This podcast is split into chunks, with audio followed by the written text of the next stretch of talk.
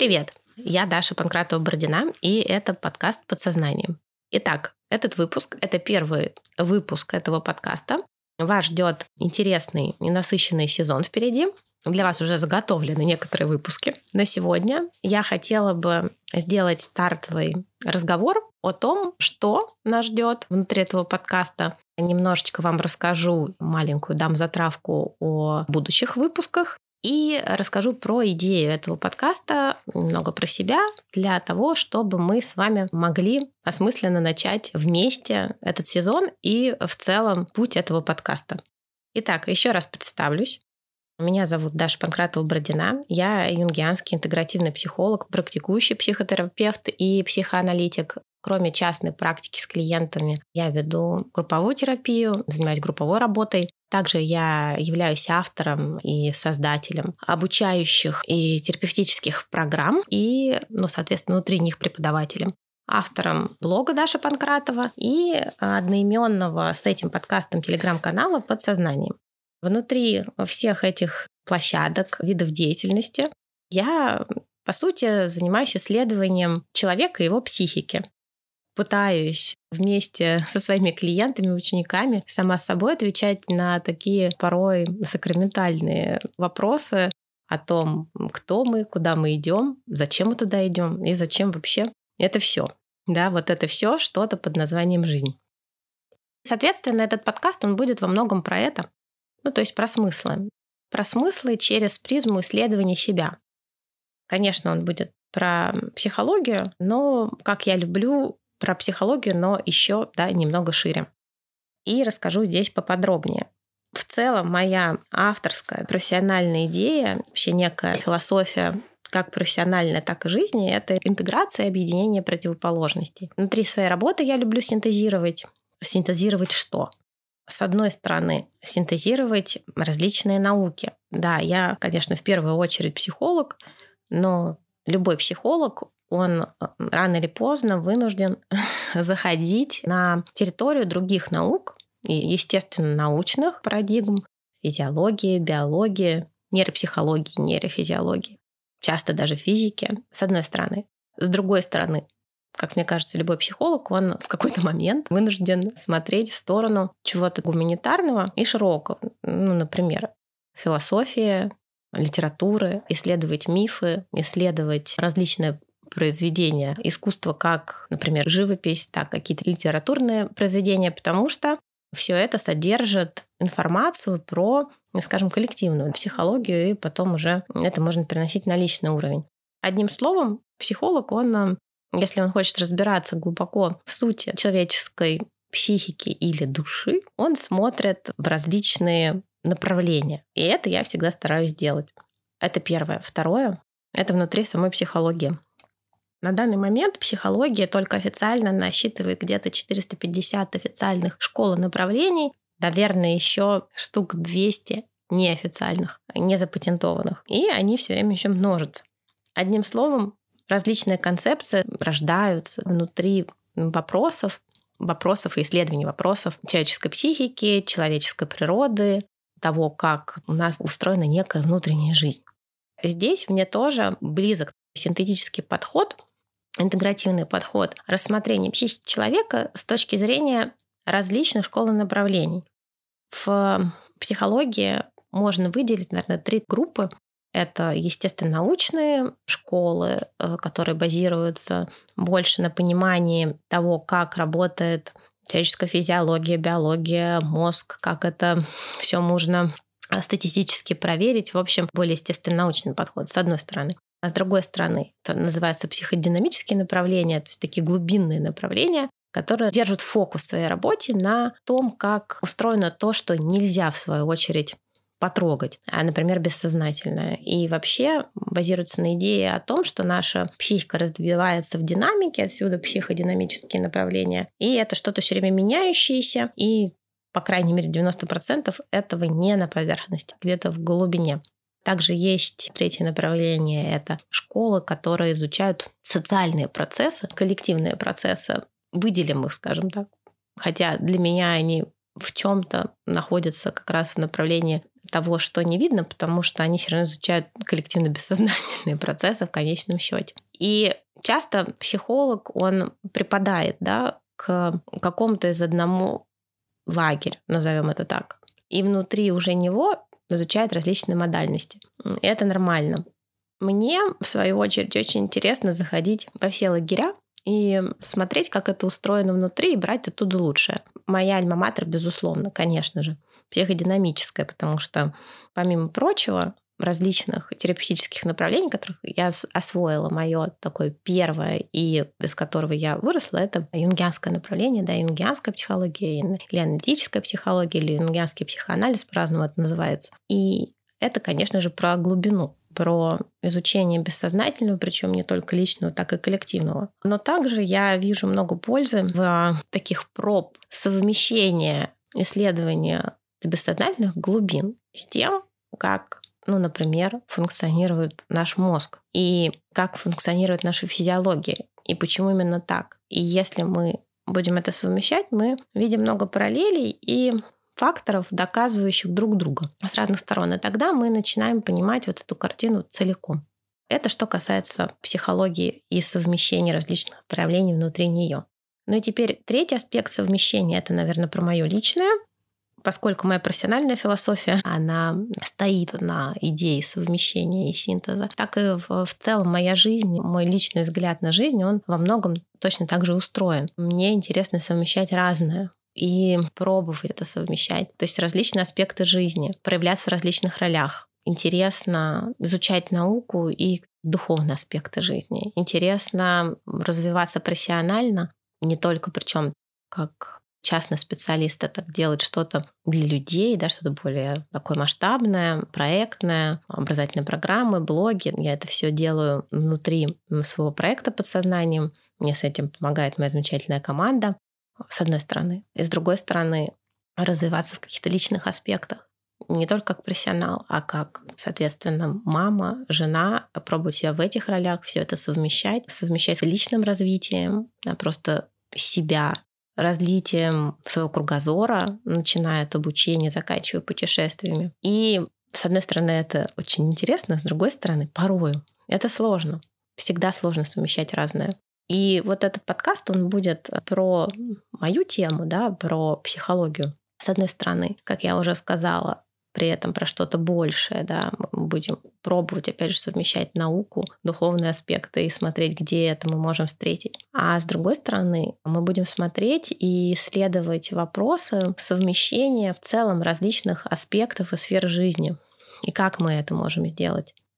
В целом, мне вообще близка идея Юнга, а если мы вернемся немножко в, в психологию, о том, что наша психика, она устроена таким образом, что она по своей природе дуальна и расщеплена. Расщеплена на противоположности. У любого явления в психике есть э, два полюса. А, ну, например, логика и этика. Если попроще сказать, это как, ну давайте так, разум и чувство, ощущение, интуиция, некий, например, экстравертный такой взгляд, внешний взгляд на мир и интровертный внутренний, мужской и женский. Можно продолжать бесконечно. И эти полюса, они всегда встречаются где-то посередине, чтобы составить некую целостность. И вот эта целостность, ее можно только понять, почувствовать, как-то увидеть, соприкоснуться с ней через пребывание в этих противоположностях и различных полюсах. То есть мы должны дать им место, мы должны их принять, признать и, ну давайте так, каждый попробовать на вкус. И тогда мы можем вот эту некую целостность почувствовать. И если первое утверждение состоит э, в, вот в том в наличии этих противоположностей да, и расщепления психики, то второе, оно, собственно, про то, что каждое живое существо оно стремится, ну, обладающее психикой, да, осознающее себя, оно стремится к целостности. Ну, или к осмыслению. Это тоже про целостность. Если попроще, возможно, это можно сказать к счастью, да, к ощущению некой полноты. И вот видите, это ощущение этой полноты, оно возможно только через познание противоположностей и принятие их. Наверное, тут еще я добавлю самую известную противоположность для всех внутри да, вопросов психического, это, конечно, сознательно-бессознательное. То, что на поверхности, да, и то, что внутри. Ну и вообще, если мы будем смотреть на мир, он из этих противоположностей, собственно, состоит. Земля и небо, черное и белое, да, мужское женское и так далее. И как Юнг, как ну, такой безусловно, визионер. Гений своего времени, он вот эти противоположности внутри психического заметил и с ними всю жизнь работал, всю юнгианскую психологию на этом построил. И, как я уже сказала, мне близка его идея не только внутри темы психологии, а внутри жизни.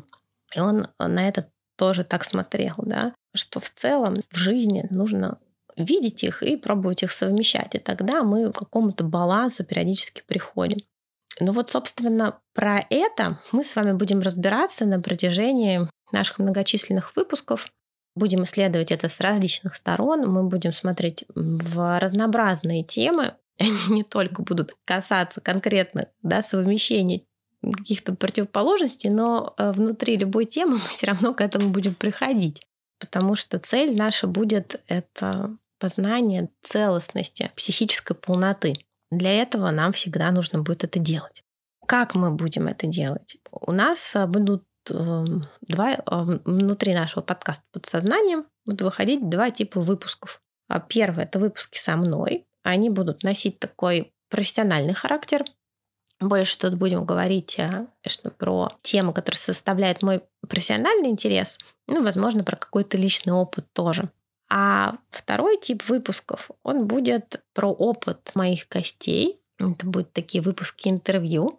И мои гости внутри этого подкаста будут люди, которые, по моему да, мнению, совмещают что-то разное в жизни. У них есть этот опыт, какой-то практический опыт совмещения. И я буду приглашать их, расспрашивать о том, как им это удается, и, возможно, мы даже будем находить какие-то интересные ответы вместе. Даже я, скажем так, в этом уверена. У меня уже заготовлено несколько выпусков. Они будут выходить в этом сезоне. Но, что называется, не переключайтесь. Будут крайне интересные гости. Это, наверное, все по общей части подкаста, который мне хотелось вам рассказать. И сегодня, как такой первый выпуск, я хотела бы посвятить определенной теме. Да, мы чуть-чуть на эту тему с вами поговорим, чтобы он у нас был такой целостный выпуск, не просто про то, о чем будет подкаст. Хочется уже перейти к какому-то содержанию. Этот выпуск я хотела бы посвятить такому феномену, как сдача. Сейчас поясню, что я имею в виду.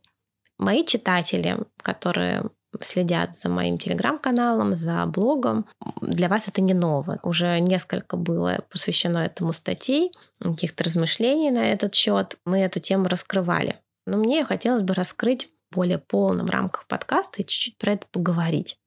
Начну я, пожалуй, с такой маленькой притчи. Однажды к романе Махарша, известному индийскому святому, подошел человек, обычный человек, и спросил его, объясните мне, неграмотному крестьянину, суть учения простыми словами. И он ответил ему, отпусти все. И вот эта притча, она для меня, ну, в принципе, объясняет вот этот феномен сдачи. Какой бы мы темы ни касались, что бы нас не волновало. Когда мы обсуждаем психологию, нас всегда волнует движение, да, вот этой нашей внутренней души, психики, особенности нашего или мышления, или чувствования. В общем, какая-то наша внутренняя жизнь, которая, возможно, выражается в неких внешних наших проявлениях, реакциях, действиях и событиях, которые, ну, в чем-то так или иначе, вероятно, нас не устраивает. Всегда, когда человек обращается к своему внутреннему устройству, ему вроде бы что-то хочется поменять. И есть огромное количество концепций на этот счет, как я сегодня уже говорила в первой части выпуска, да, э, ну, за 500 точно школ в психологии сейчас существует, и все они как-то еще по-своему на это смотрят. И я, как э, психолог, изучающий следующие различные школы направления, я, собственно, прихожу к тому же, как в этой притче, что в конечном счете главный рецепт ну, вот этого обретения да, внутреннего покоя, какого-то состояния удовлетворения и, ну, назовем так, гармонии, это отпускание. И есть очень хорошая фраза Карла Густава Юнга. Он сказал, что то, чему ты сопротивляешься, остается. Тоже про это. И наша психическая жизнь действительно устроена так, разговор про противоположности, да, в ней живут различные пары противоположностей. А там, где есть противоположности, есть всегда противостояние, вот этот конфликт. И у нас всегда есть какие-то внутренние конфликты. Такое понятие, как невроз, по сути, оно обозначает внутреннее противостояние, да, какие-то внутренние конфликты. Это и есть невроз. И невроз, он в большей или меньшей степени есть абсолютно у всех людей, если это ну, только не какой-то просветленный Будда. Потому что у всех есть э, внутренние конфликты. Другой вопрос, насколько я смог их отпустить, насколько я смог не бороться. Вот эта степень не борьбы и отпускания, по сути, это степень ну, нашего психического здоровья и комфорта. Если мы посмотрим на это глубже и так, знаете, осознанно, и посмотрим, в принципе, на жизнь человека, то увидим, что по своей сути жизнь архетипического человека, некого такого собирательного образа жителя Земли. Вот э, жизнь такого человека, она наполнена постоянной борьбой с целью избегания э, неких внутренних страхов, ожиданий, чувств, которые мы проецируем на внешний мир. И порою эта борьба, она может сменяться, знаете, такими короткими периодами облегчения или даже такого торжества. А, вот, вот, да, вот я поймала этот миг, когда на какой-то миг, на мгновение мы убегаем от этих внутренних страхов, чувств, но э, дело в том, что они никуда не деваются. То есть природа не терпит пустоты, они не растворяются, да, не превращаются в пустоту, уж тем более в психике. Да.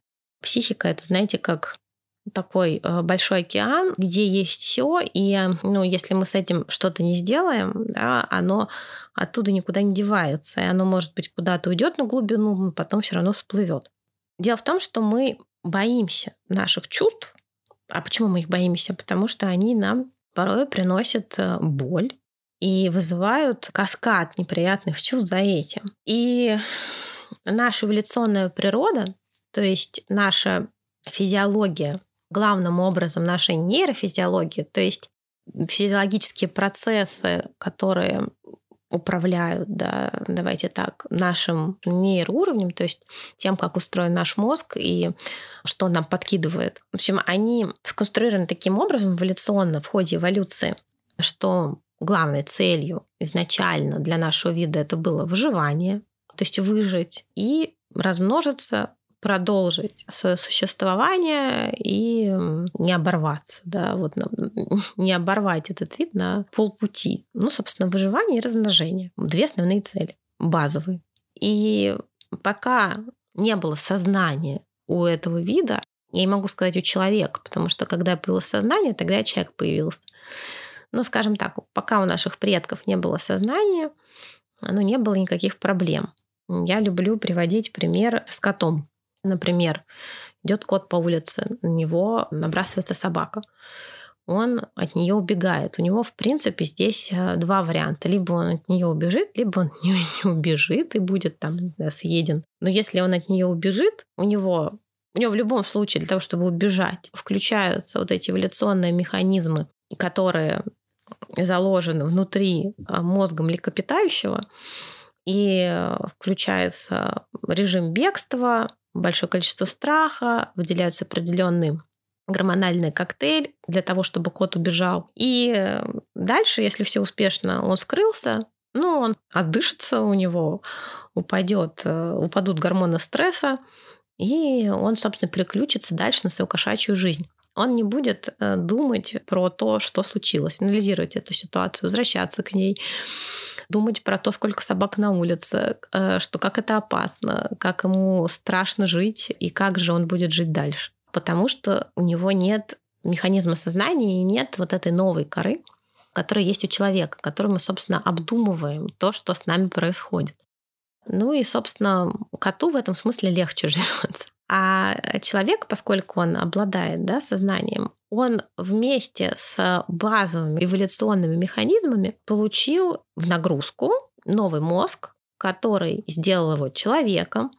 И с одной стороны, именно благодаря новой коре мы можем представлять будущее, мы можем его визуализировать, мы, соответственно, можем мечтать, можем строить планы.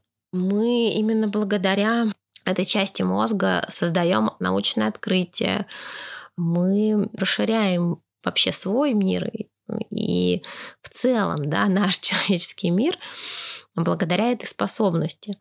Ну и благодаря этой же способности мы имеем огромное количество мыслей, которые просто как рой в голове, ну такой пчелиный, могут нас захватить. Вспоминаем историю с котом и историю с нашими базовыми инстинктами. Вот базовыми инстинктами, ну, там два дела ну, окей, два мозга, два вида мозга этим управляют. Рептилоидный, который отвечает просто за выживание, но мы сейчас немножко сконцентрируемся а, на лимбической системе, да, эмоциональном мозге, который ну, в чем-то похож на мозг кота а, потому что наша подкорковая структура, эмоциональный мозг, это и есть э, ну, такой мозг млекопитающего, на который уже наросла новая кора, вот мозг да, человека.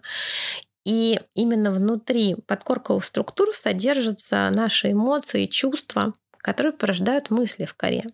Но дело в том, что именно накопленный груз чувств порождает мысли, а не наоборот. Например, одно чувство может буквально сотворить тысячи мыслей за мгновение. И есть научные исследования, например, такой ученый, который изучал с разных сторон проводил вот эти свои исследования с точки зрения как психологии, так и нейрофизиологии. А Грейла Виолетта его звали. Э, в 80-х годах он проводил исследования, и одно из них показало, что мысли и память организуются с помощью чувственных оттенков. То есть мы запоминаем, по сути, чувства. И мысли да, запоминают в соответствии с различными оттенками чувств, связанными которые вот эти чувства, они связаны с этими мыслями. И, следовательно, когда мы отпускаем какое-то чувство, то освобождаемся и от всех связанных с ними мыслей. А беспокоит нас э, с вами, как правило, вот это обдумывание мысли. И если мы будем возвращаться к истории про отпускание и сдачи, то ценность да, вот этого движения отпускания или сдачи чему-то, то есть принятие, что все, я вот этому сдаюсь, я это отпускаю. Но ценность это заключается в том, что благодаря этому можем отпустить тысячи различных чувств одномоментно. И это ну, буквально может поменять состояние нашего сознания соответственно, реальность. И что же это такое, да, вот за это состояние сдачи? По сути, это означает быть а, свободным от, ну, назовем это, негативных чувств, а, мне не очень нравится их делить на там, позитивные и негативные. Для простоты мы называем их негативными, да, беспокоящие нас. Быть свободными от негативных чувств а, в какой-то сфере. Благодаря этому, без всякого сопротивления или какого-то вмешательства внутренних конфликтов, может проявляться наша креативность, спонтанность и вообще базовая человеческая природа – ну, которая заключается в умении что-то создать, то есть креативности, и быть в контакте, то есть любви. Одним словом, мы становимся свободными от внутренних конфликтов и каких-то ожиданий. Мы получаем возможность строить нормальные гармоничные отношения с собой и с внешним миром, с другими людьми. А, звучит, э, да, многообещающе. Другой вопрос, как это сделать.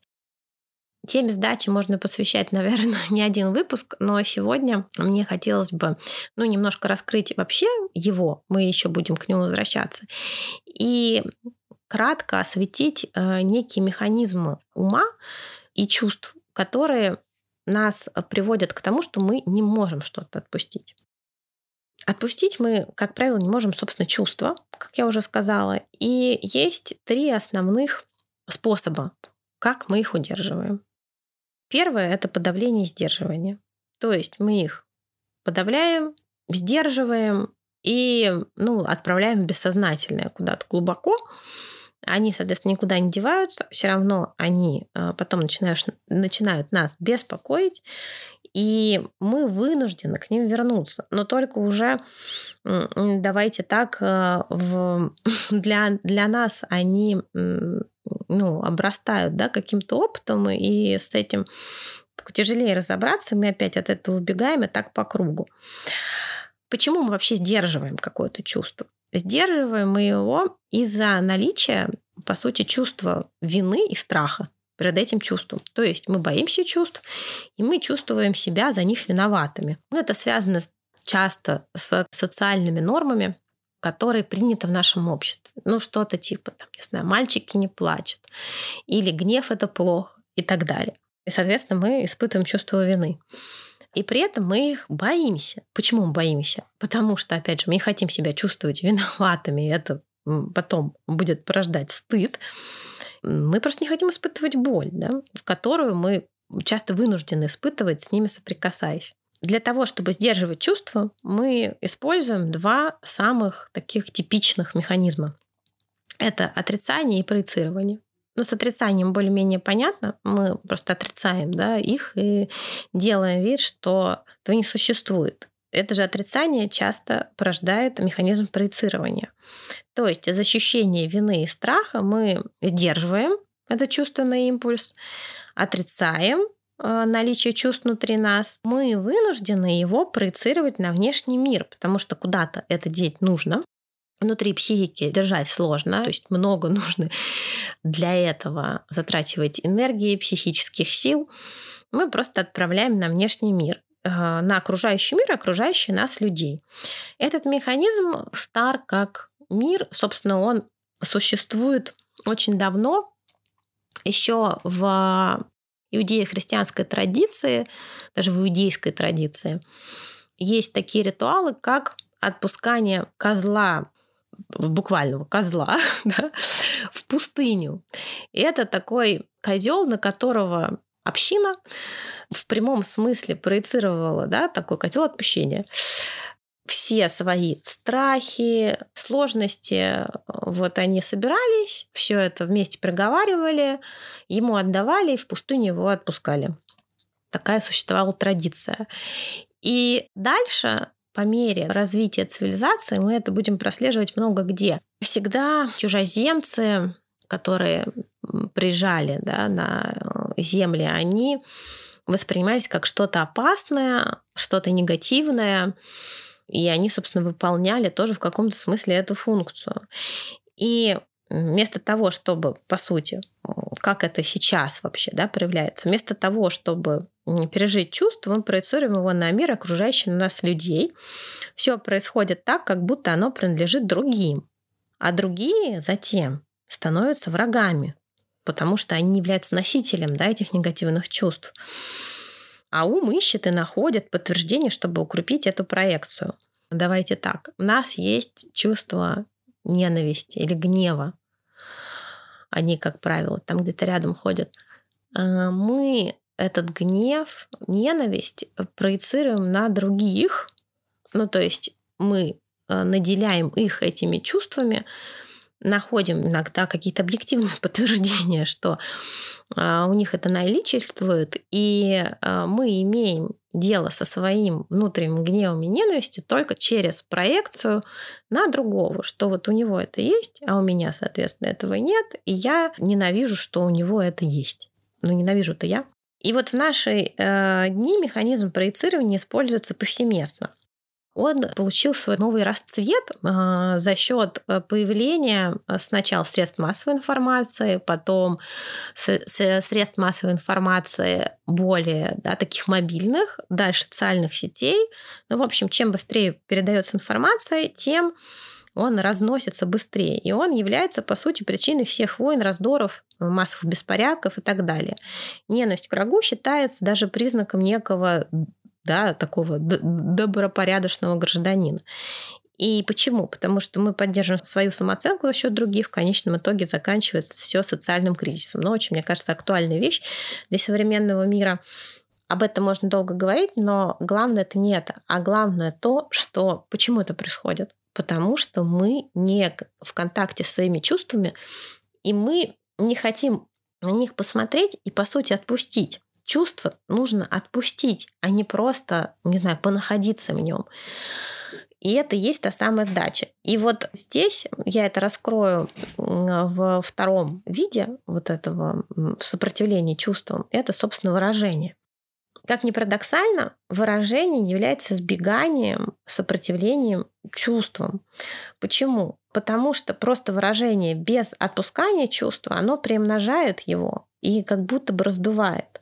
Вот это выражение дает возможность бессознательно подавить остаток этого чувства. А сейчас, ну это в тренде, да, все там пытаются прожить свои чувства, и главное их выразить. Но их мало выразить. Вопрос, как мы их выразим.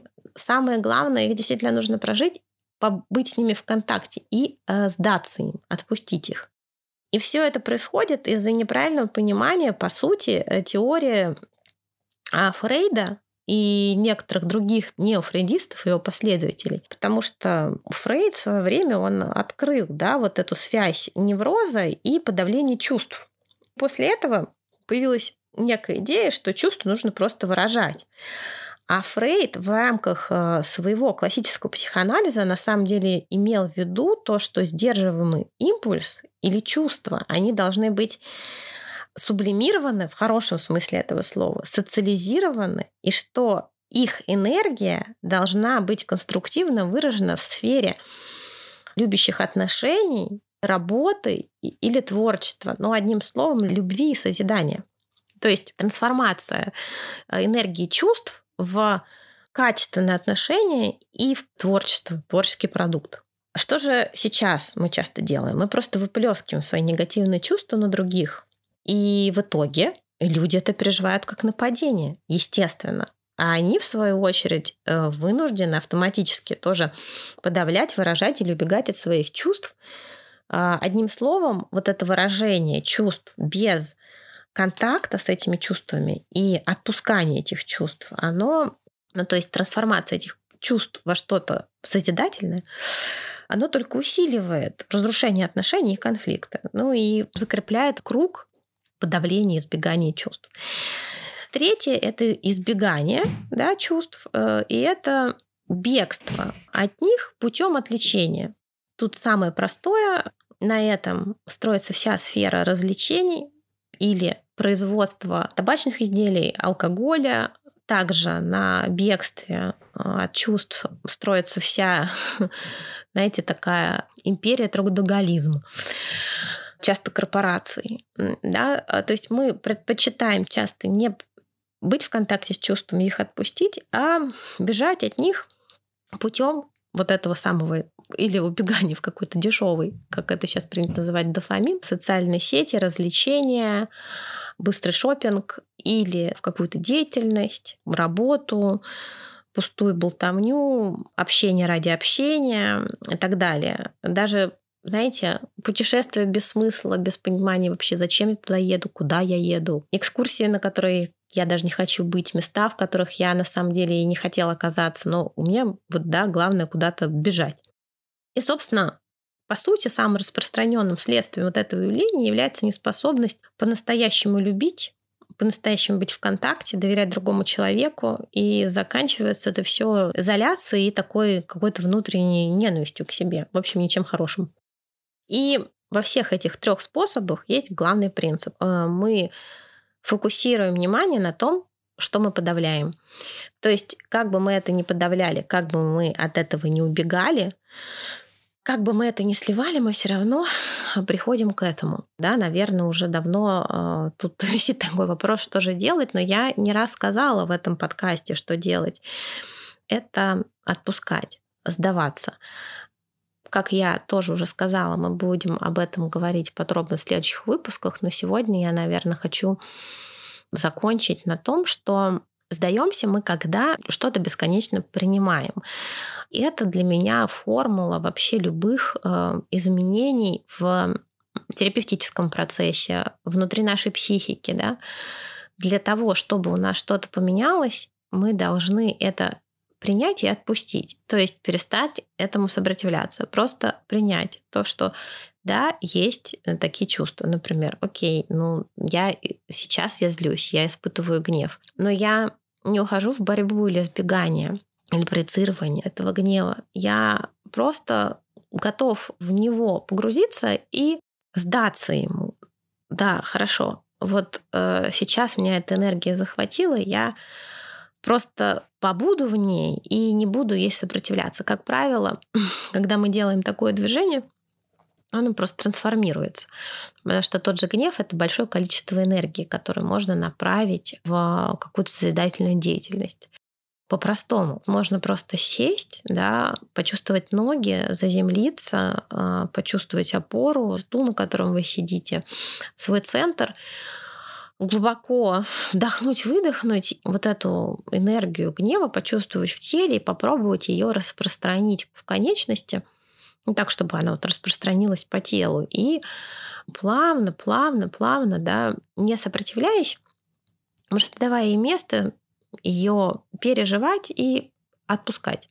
Это если про практическое выражение. Если в целом, дело в том, что нужно понимать, что пока я от чего-то убегаю, ну, например, пока я делаю бесконечные компульсивные действия, или я часто суечусь, раздражаюсь.